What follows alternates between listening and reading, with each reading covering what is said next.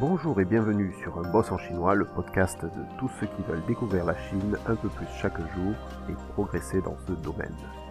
Je m'appelle Florent, je suis sinologue, spécialiste de la Chine, amoureux de ce pays, sa langue et sa gastronomie.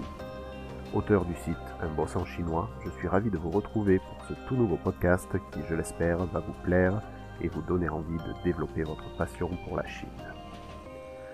Pour ce podcast, je veux vous apprendre à compter en chinois mais on va y aller doucement pour cette première leçon en commençant par les chiffres de 1 à 10.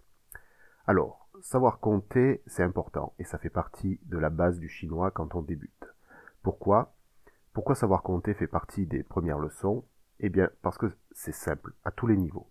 Que ce soit le pinyin, le pinyin c'est la phonétique, ou même l'écriture, également très simple à ce niveau-là. Je précise que ce podcast se trouve déjà sur mon site sous forme d'articles où je montre comment écrire les chiffres en caractères étape par étape ainsi que la façon dont les Chinois comptent avec les mains. Et oui, car chez nous on compte le 1, puis le 2, le 3 en partant du pouce, puis de l'index, etc. En Chine, ça se fait de façon différente, et je vous montre comment dans l'article dédié que je mets en lien sous le podcast, avec des photos, etc. Donc ça sera assez simple de visualiser et de s'entraîner. Donc sans plus attendre, on va commencer à compter. Le chiffre 1 se dit I, mais il se dit également I, mais aussi I, ou alors Yao. Le chiffre 2 se dit R, mais aussi Liang. Le chiffre 3 se dit San. Le chiffre 4 se dit Se. Le chiffre 5 se dit Ou.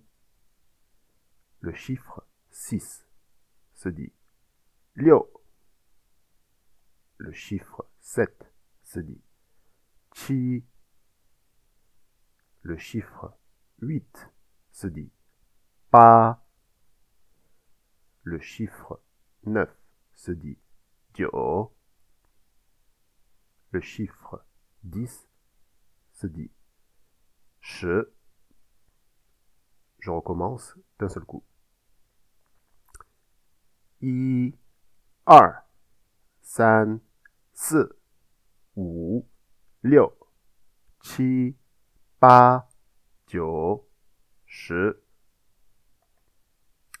Vous avez peut-être remarqué, je n'ai pas dit le chiffre 0. Je vous explique un peu plus loin euh, pourquoi.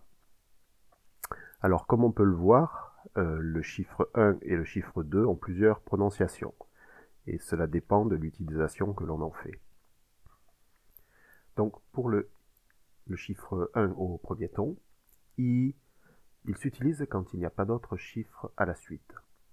Pour euh, le même chiffre 1 mais au deuxième ton, I, il se place devant un quatrième ton pour le chiffre 1 toujours, mais avec un quatrième ton, on le place devant tous les autres cas. Ce quatrième ton se prononce I. Il y a une autre façon de prononcer le chiffre 1, c'est Yao, qui est utilisé pour une suite de chiffres que l'on épelle comme un numéro de téléphone ou une ligne de bus. En ce qui concerne le chiffre 2, R, il est il sert à épeler des numéros de téléphone, de bus. Il sert à compter ou à préciser l'année, exemple la deuxième année. Et enfin, pour la prononciation euh, de deux comme liang, il est utilisé avec des unités de mesure, le mètre, l'argent pour payer, le poids, etc. Mais aussi devant un classificateur. Par exemple, si on veut demander deux bouteilles d'eau, on dira liang ping xue.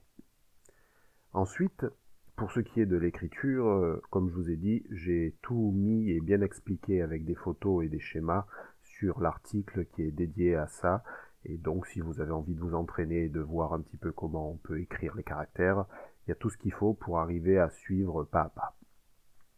Alors il y a aussi une version complexe euh, des chiffres de 1 à 10. Cette version des chiffres qui est utilisée euh, dans un contexte bien spécifique, c'est celui qui est lié à l'argent. Alors à la banque ou bien sur les billets, sur les chèques, les chiffres auront une autre graphie. Euh, là, c'est pareil, je ne peux pas vous expliquer réellement comment ça s'écrit, il faut le voir. Donc, euh, vous pouvez voir ça également sur l'article. Euh, bon, c'est intéressant, c'est un peu plus compliqué, mais je vous conseille pas de commencer à vous entraîner à écrire avec ces chiffres. Donc euh, pour euh, continuer un petit peu l'explication, si on doit écrire une date sur un document officiel important ou un contrat, là aussi, donc on utilisera cette forme complexe. Normalement, c'est pour des raisons euh, de sécurité, en étant plus difficile à écrire, c'est plus difficile à falsifier.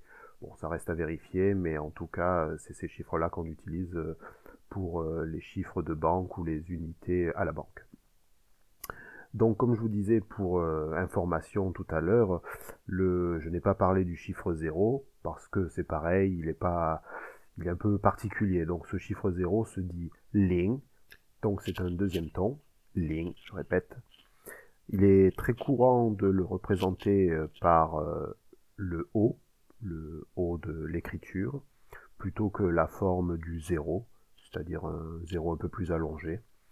Il n'y a pas de forme complexe et euh, il n'y a pas non plus de représentation avec les mains, euh, comme je vous disais, euh, le 1, le 2, le 3, etc. Il y a des, façons de le représenter avec les doigts qui sont différentes des nôtres. Bon, ben pour le, le 0, c'est pas le cas. Donc pour finir, je vais vous répéter une dernière fois les chiffres de 1 à 10.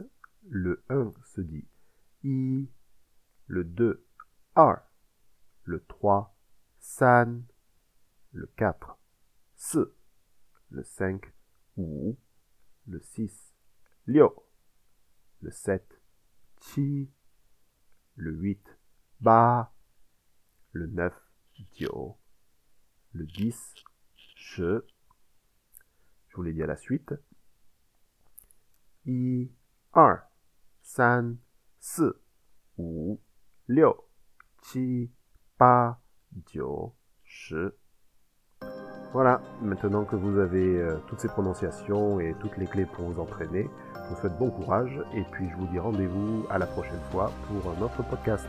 Merci, au revoir.